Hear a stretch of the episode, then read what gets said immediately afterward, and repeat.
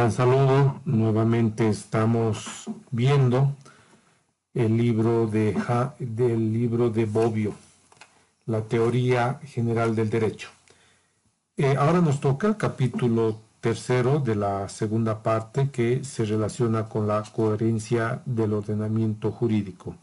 En una retrospectiva visto en el capítulo 2 habíamos señalado sobre la unidad de un ordenamiento jurídico y obviamente nos habíamos referido que tanto eh, las normas, ya sea de manera directa o de manera indirecta, estas pueden presentar algún tipo de problemas. Ahora bien, en la coherencia del ordenamiento jurídico con referencia al capítulo tercero, nosotros tenemos que empezar con una introducción diciendo que es un sistema.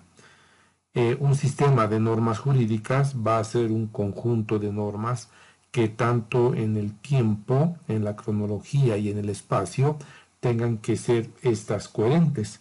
Pero sin embargo, vamos a ver que vamos a enfrentar algunas disyuntivas y algunos problemas que el autor va a recurrir mucho a la teoría de Hans Kelsen, es decir, a la teoría pura del derecho, y va a recurrir a lo que dice del, del vecchio con referencia a si un ordenamiento jurídico es coherente o no. En tal sentido, ¿qué entendemos por sistema?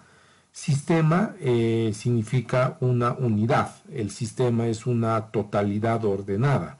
Para nosotros es muy fácil porque si ponemos el ejemplo del celular, vamos a decir de que el celular es un sistema que es un conjunto de partes que hacen un todo. De la misma manera, nosotros tenemos que señalar que un sistema jurídico también tiene que en su totalidad ser ordenada, tiene que ser coherente y además eh, tenemos que ver que ese orden esté eh, constituido y debidamente sistematizado.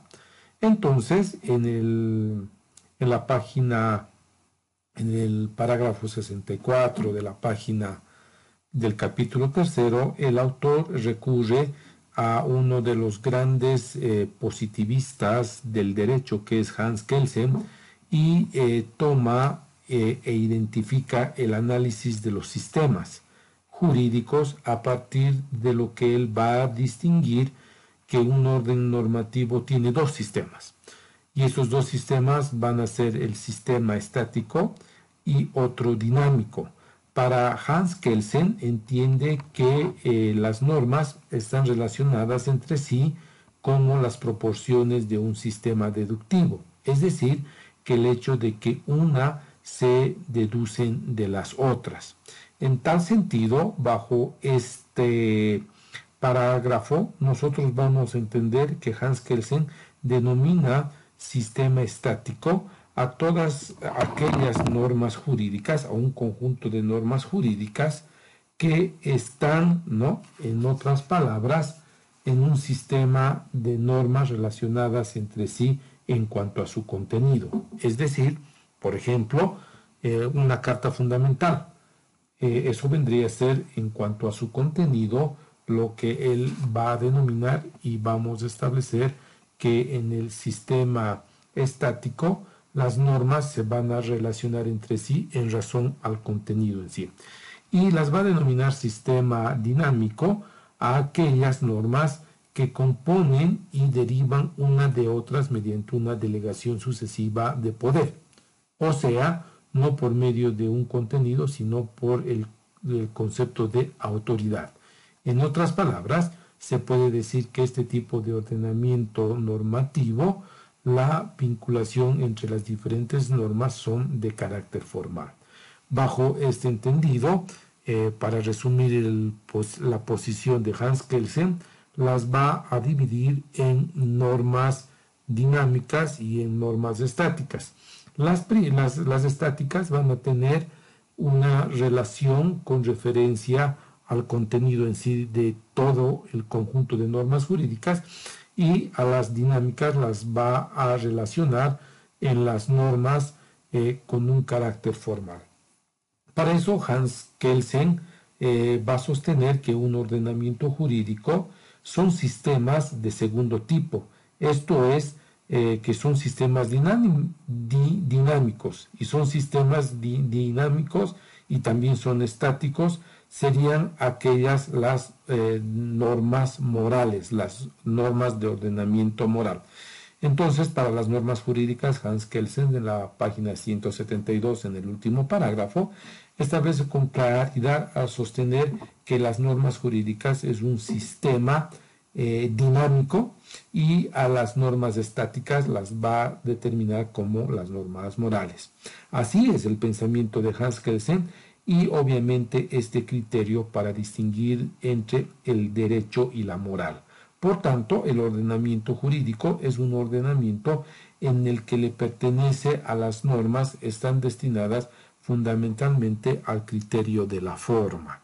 Entonces, esto nos va a permitir eh, llegar a determinar cuáles son los eh, significados de lo que podemos entender un sistema.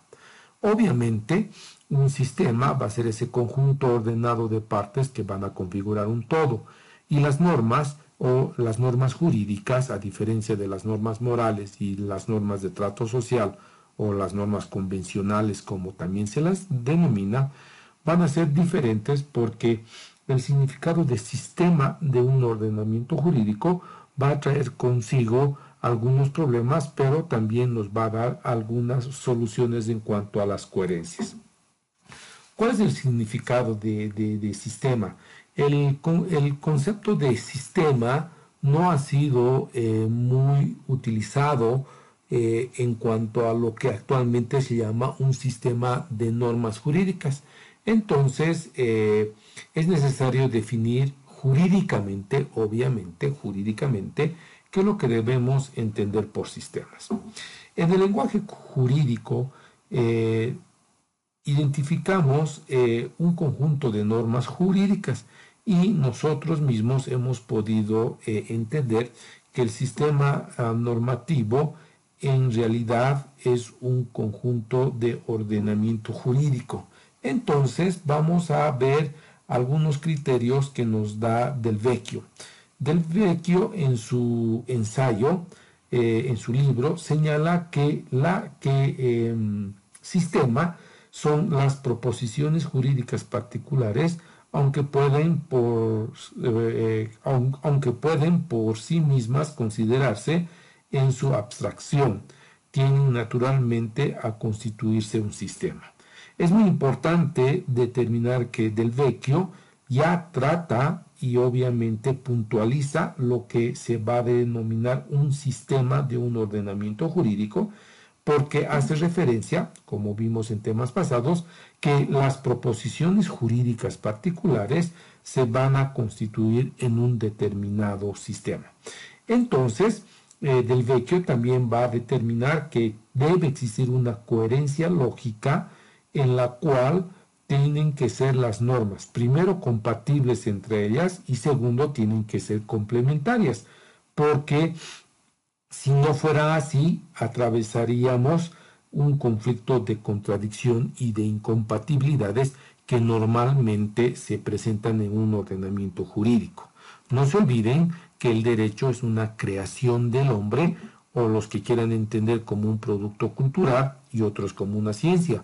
Y todo lo que crea el ser humano obviamente no es perfecto, pero eh, al no ser perfecto, las normas jurídicas tienen a ser perfectibles porque son el proceso de la sociedad dependiendo de los autores que hemos visto.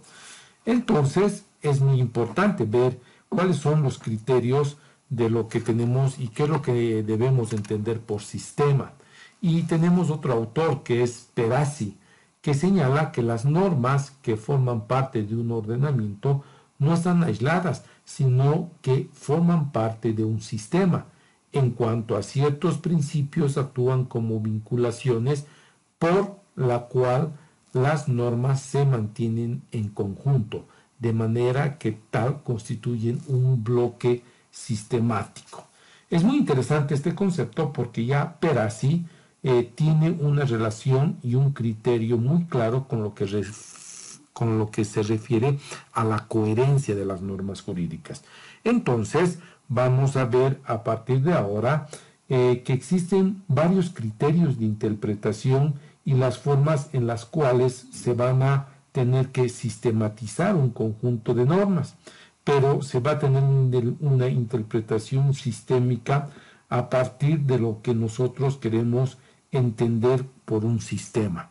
Esto quiere decir de que vamos a tener que enfrentar y vamos a tener que considerar históricamente cuál es el verdadero uso y cuál es eh, la filosofía pura del derecho en cuanto a la jurisprudencia que va a distinguir eh, tres diferentes significados del sistema.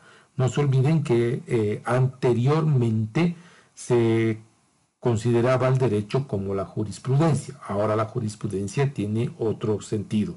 Por tanto, deben tener muy en cuenta la cronología en cuanto al tiempo de la utilización de los términos en la página 175, según la filosofía del derecho y la jurisprudencia, eh, van a definir tres eh, formas de que podemos entender por un sistema, porque dependiendo de estas, de estas implicancias de lo que supone tener un ordenamiento jurídico coherente, vamos a ver los, los significados y vamos a ver que las diferentes legislaciones y por qué no Bolivia se va a eh, tomar la decisión de incorporar un determinado sistema que ustedes eh, en unos minutos les vamos a señalar dónde se encuentra en la constitución política del Estado. En un primer significado, en un primer significado es aquel que más próximo eh, se identifica a lo que nosotros queremos entender por sistema. En eso eh, la filosofía del derecho y la jurisprudencia han llegado a determinar que es un sistema deductivo. Entonces, a partir de esta primera eh, conceptualización de la filosofía del derecho y de, la jurisprudencia, vamos a llegar a determinar de que eh, un sistema coherente de ordenamiento jurídico tiene como objeto una expresión de un sistema deductivo. En un segundo significado sobre sistema que da el autor en la página 175, establece de que encontramos en la ciencia moderna del derecho que nace eh, más o menos en la teoría de eh, Savigny, en la cual va a determinar que eh, este autor eh, va a hablar y va a dar el nacimiento en el paso de la jurisprudencia exegética de la jurisprudencia sistemática. En otras palabras, para Savigny, cuando la jurisprudencia se celebró a rango de ciencia, eh, ya habló de un conjunto de normas jurídicas sistemáticas. Por tanto, en la segunda acepción dada por Otto von Savigny, eh, va a expresar que en el caso de la jurisprudencia exegética, esta va a dar origen a lo que vamos a hablar de una ciencia tomando a partir del concepto de jurisprudencia. Esto en cuanto al segundo criterio que estamos hablando sobre sistemas del ordenamiento jurídico. Para eso también se hace referencia a Leif quien en el término sistema, ubíquense en la página 176, establece que se usa al contrario para indicar un ordenamiento de la materia por medio de un procedimiento inductivo, o sea, partiendo del contenido de las formas particulares en el fin de construir conceptos siempre más generales y clasificaciones o eh, divisiones de toda la materia. A esto, eh, tanto Savigny como Leifs, en la página 175 y 176, la expresión de jurisprudencia sistemática se va a usar como un sistema. Y el tercer significado sobre sistema jurídico, sin lugar a duda, va a establecer que se va a deducir, ¿no? Que se va a deducir a partir de que un ordenamiento jurídico constituye un sistema por el que no puede existir normas incompatibles. Lo que quiere decir que aquí el sistema equivale a la validez del principio que excluye una incompatibilidad de las normas. Es decir, que eh, no deberían existir obviamente incompatibilidades y que estas incompatibilidades tienen que ser eliminadas. Por tanto, señala este tercer sistema de que el sistema jurídico tiene que ser, eh, que no es un sistema deductivo, sino que estas proposiciones de las normas jurídicas tienen que tender primero a ser coherentes en un ordenamiento jurídico en su conjunto y se puede hablar de una coherencia solo entre las partes individuales entre este. Si un sistema eh, es deductivo, aparece muchas contradicciones. Por tanto, si tenemos un sistema jurídico deductivo, este se va a ir destruyendo a partir de la conceptualización de este método. ¿Por qué tenemos que hablar sobre la coherencia del ordenamiento jurídico? Obviamente porque las normas jurídicas, una vez que son dictadas y son publicadas, estas no guardan una coherencia interna con referencia a lo que quieren decir. Entonces, una vez que hemos visto estos tres significados a los cuales hemos hecho referencia en la página 175, 176 y 177, vamos a ver qué son las antinomías. Nuevamente reitero, y lo voy a realizar durante la exposición, de que tenemos que tener un diccionario jurídico de preferencia elemental para que nosotros podamos eh, llegar a deducir qué son los términos legales. ¿Qué son las antinomías? En términos jurídicos existen antinomías cuando existen conflicto normativo.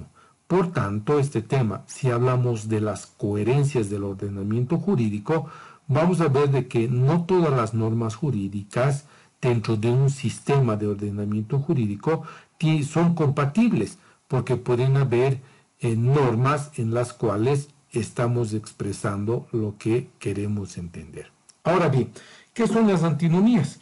Las antinomías señaladas en la página 177 eh, establece que em, en el derecho no deberían presentarse conflictos y no se debería admitir las antinomías. Las antinomías ya existieron en Roma cuando Justiniano en su libro El Digesto eh, estaba, establecía que no existen eh, normas incompatibles y usa la palabra antinomía.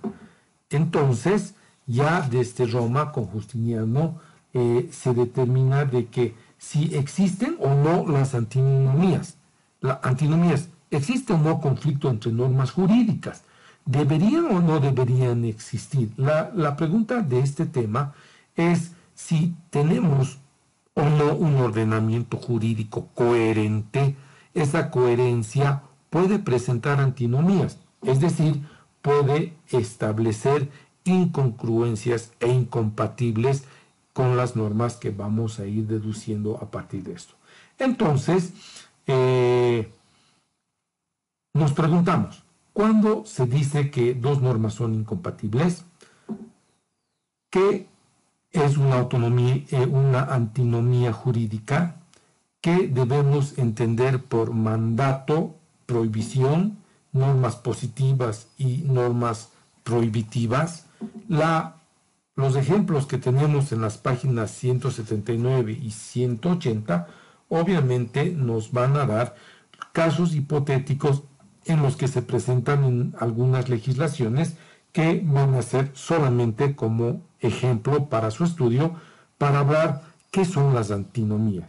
Obviamente ya tenemos que decir que eh, habiendo definido de manera general a las antinomías como conflictos normativos, eh, también se puede decir que son aquellas situaciones en las que se encuentran dos normas cuando una obliga a la otra y cuando uno obliga y le permite a la otra, o cuando una prohíbe y le permite al mismo, eh, al mismo comportamiento. Por tanto, ¿qué es lo que vamos a explicar ahora? vamos a explicar de que existen criterios para resolver las antinomías, porque en un, en un sistema jurídico, en un ordenamiento jurídico, tiene que haber coherencia, porque si las normas jurídicas dentro de un sistema son incompatibles, dispersas y se van a anular entre ellas, ¿cuál es la situación del legislador o cuál es la situación del ciudadano con referencia a aplicar una norma que dice una cosa u otra norma que habla sobre el mismo objeto, sobre los mismos sujetos que dice otra cosa. Esas son las antinomías. ¿A quién obedecemos? ¿A qué norma jurídica respondemos? Y obviamente lo que nosotros tenemos que delimitar es cómo resolver el tema de esas antinomías.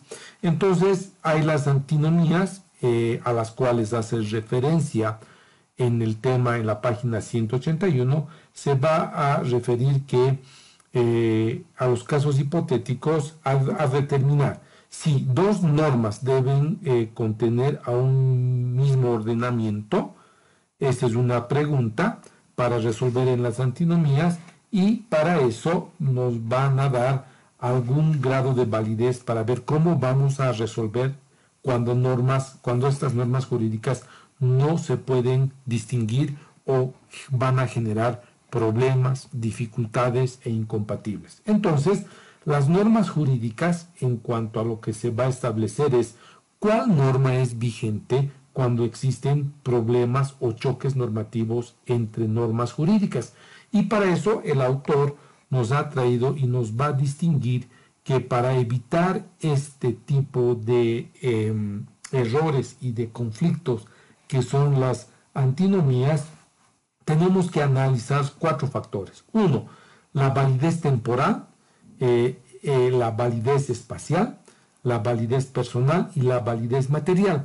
Estos cuatro eh, fundamentos en los cuales se va a fundamentar van a ser aplicados constantemente en el mundo del derecho, no solamente los abogados, jueces o legisladores, sino en las personas en el diario vivir en cuanto a la aplicación de una norma. Para eso, eh, en la página 182 ustedes van a ver que en cuanto a la validez temporal, pongo un ejemplo, está prohibido fumar de las 5 a las 7. No es incompatible con está prohibido fumar desde las 7 hasta las 9. Ahí es el tiempo quien va a determinar la interpretación sobre las proposiciones normativas. En, el, la validez espacial, abre comillas, dice, está prohibido fumar en la sala de cine. No es incompatible con está permitido fumar en la sala de espera.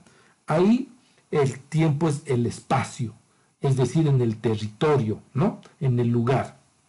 Otra es la validez eh, personal. Se dice, se prohíbe fumar a los menores de 18 años. No es incompatible que se permite fumar a los adultos. Ahí la norma, eh, la validez en cuanto a un ordenamiento jurídico va a recaer sobre la persona. Y D dice la validez material. Se prohíbe fumar cigarrillos. No es incompatible con que se permite fumar cigarrillos. Como ven, en este primer caso, en la cual se había hecho referencia en la página 181 con referencia a que las dos normas pueden pertenecer a un mismo ordenamiento, la solución a que éstas deban ser coherentes se refieren a los principios que hemos visto. Es decir, que coincidan en cuanto a la validez temporal, a la validez espacial, a la validez personal y a la validez material.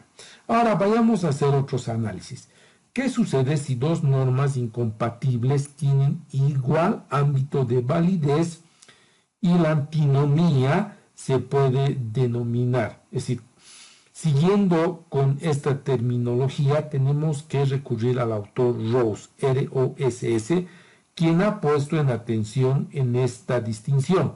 Cuando dos normas son incompatibles y tienen igual ámbito de validez, a esta les va a llamar total total.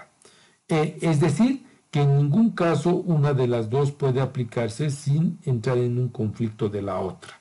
Esto quiere decir que la incompatibilidad va a ser total porque si en el ámbito de validez de esta misma nota, y si ustedes van al ejemplo sobre la vigencia de la norma en cuanto se refiere a su validez, obviamente va a haber una incompatibilidad total cuando una norma en cuanto a su validez entran en contradicción en ambas. Eso Rose le va a denominar y va a determinar que este tipo de incompatibilidades obviamente van a ser total total. Pero ¿qué pasa si dos normas incompatibles tienen un ámbito de validez en parte igual y en parte diversos? ¿Cómo se va a solucionar para Rose? La manera de solucionar esta incompatibilidad las va a denominar parcial parcial. Es decir, de que esta norma tiene un campo de aplicación y un conflicto que no se relaciona con el total total, sino que se va a tener que enmendar y se va a tener que solucionar en la aplicación de una norma parcial parcial. Eh, ¿Qué otras acepciones más tenemos en cuanto a solucionar este tema?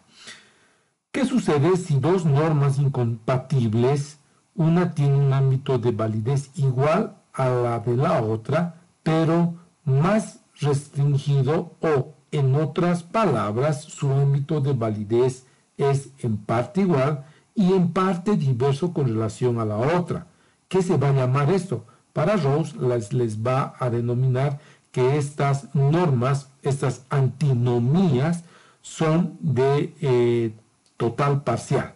Por tanto, en los ejemplos va a dar la solución a las incompatibilidades emergentes de las antinomías. Con esto podemos llegar a tener otras acepciones de antinomías que pueden ser denominadas antinomías de valoración, que se presentan cuando una norma castiga un delito menor con una eh, más severa y la prescribe por un delito mayor. Y la tercera forma en la cual se puede presentar es la acepción eh, de antinomía, se va a referir a las denominadas antinomías teleológicas, que se presentan cuando existen contradicciones entre la, norma, que prescribe el medio para actualizar y el fin y la que prescribe el fin, de tal manera que se aplica la norma que prevé el medio. Es decir, estas antinomías teleológicas va a dar origen a las lagunas. Recuerdan que habíamos señalado cuáles son las lagunas a las cuales se puede enfrentar a partir de la concepción de Hans Kelsen. ¿Cuáles son los criterios para solucionar las antinomías? Las propuestas son las siguientes. Primero, que para solucionar las antinomías debemos eh, tener las antinomías como, una, como un conflicto de normas y las antinomías se pueden reflejar en las normas jurídicas llamadas aparentes y en las normas jurídicas llamadas reales. En ese sentido, lo que vamos a tener es que establecer tres criterios para solucionar estas antinomías. El criterio de la cronología o del tiempo, el criterio de la jerarquía y el criterio de la especialidad. Veamos de manera breve porque realmente la forma de solucionar en cuanto a este conflicto de antinomías que se presentan entre normas jurídicas, en el criterio A, que es el criterio cronológico, eh, tenemos que ver eh, también lo que se llama la ley posterior.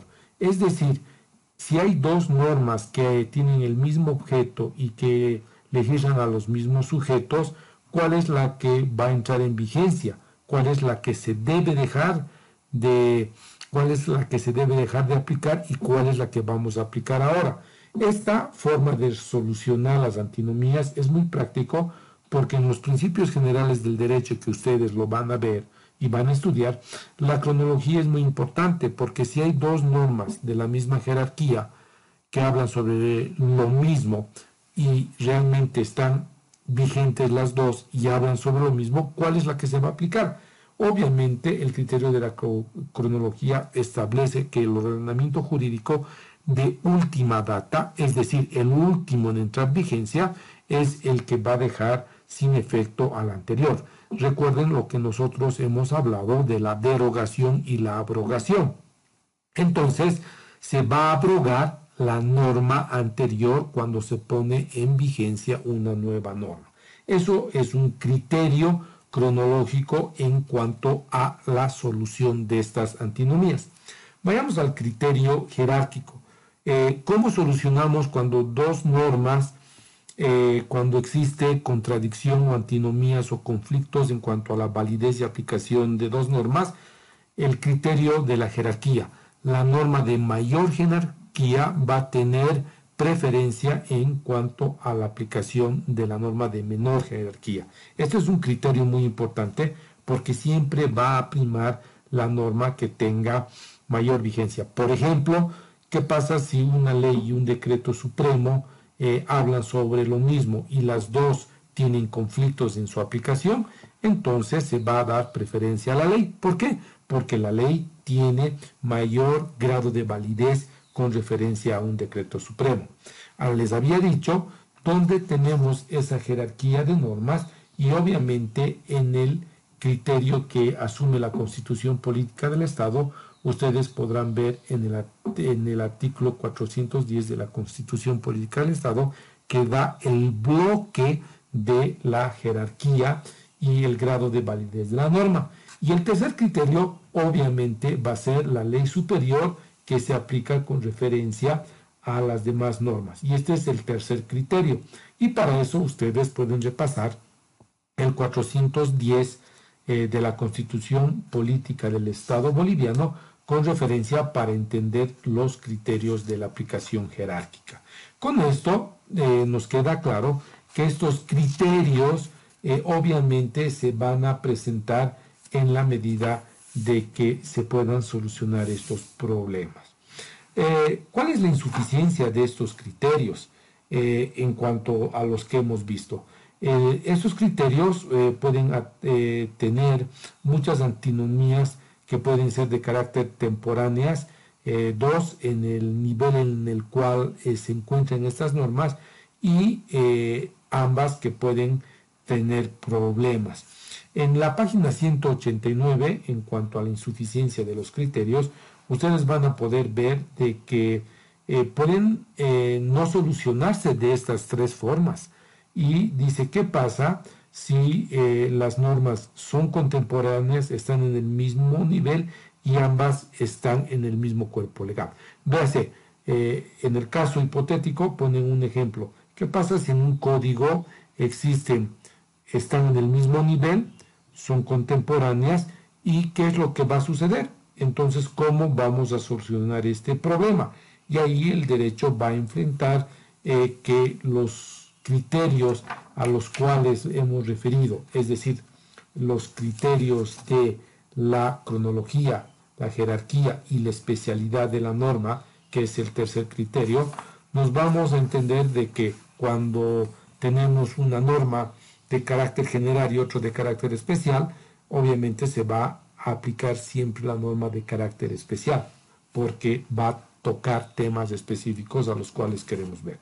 Pero en la página 189, en el parágrafo 69, establece un problema y que señala que los tres criterios de cronología, jerarquía y especialidad, y especialidad son insuficientes para determinar y para solucionar. ¿Cómo debemos eliminar estas antinomías? Las antinomías siempre van a, van a existir y obviamente lo que tiene que hacer el legislador es evitar que tengamos conflicto entre normas jurídicas porque se van a convertir en incompatibilidades, porque estos criterios van a estar formados por los casos y las soluciones a las cuales queremos ver. Eh, el conflicto de los criterios tanto el criterio cronológico, el criterio jerárquico y el criterio de la especialidad van a tener problemas entre sí porque en las páginas que nosotros vamos a analizar eh, dice eh, y se hacen las siguientes análisis. Cuando existe un conflicto entre criterio jerárquico y el cronológico, este conflicto este conflicto de normas jurídicas van a tener lugar cuando una norma anterior, guion superior, es antinómica respecto a las normas posteriores e inferiores conforme habíamos explicado. Y dos, dice, el conflicto entre el criterio de la especialidad y la cronología. Este conflicto sí tiene lugar cuando las normas anteriores y la especial es incompatible con una norma posterior general. Obviamente se va a presentar ese conflicto. Es decir, lo que estamos tratando de ver es que estos criterios, tanto de la jerarquía, de la especialidad y de la cronología, no van a ser suficientes para tener una coherencia del ordenamiento jurídico. Y el tercer conflicto dice que entre el criterio jerárquico y el criterio de la especialidad. En los dos casos anteriores vimos que el conflicto de estos dos criterios respectivamente son, criterios de cronología y comprobamos que ambas sí tienen fuertes errores, problemas o conflictos con referencia a la resolución del problema. Entonces, ¿cómo debemos solucionar eh, estas antinomías? ¿Cómo podemos evitar de que se tengan antinomías mediante reglas?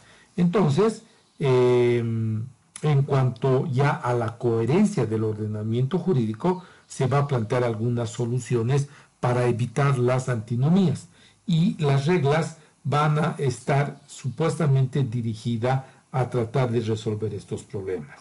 Y por tanto, eh, las normas, eh, las reglas para evitar esto son las siguientes. Uno, el de las normas de, de diferente nivel serán dispuestas jerárquicamente. Véanse el artículo 410 de la Constitución Política del Estado Boliviano, donde va a dar una solución a la jerarquía de las normas. En caso de normas de igual nivel, sucesivas en el tiempo, va a dar solución a las normas en cuanto a la cronología.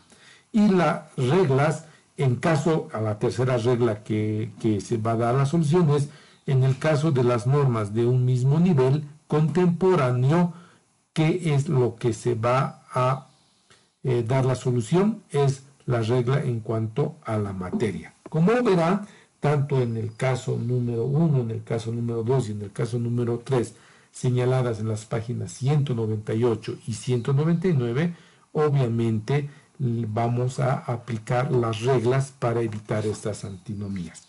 Con esto, nosotros hemos concluido y hemos terminado el capítulo tercero con referencia a la coherencia de un ordenamiento jurídico y para tal efecto hemos concluido. Finalmente, recordar de que ustedes necesariamente tienen que tener como base las grabaciones como referenciales.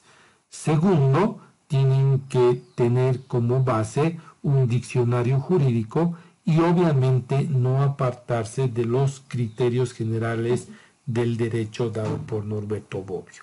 Con esto eh, saludo cordialmente a todos ustedes y ya próximamente estaremos con el último, con el último tema.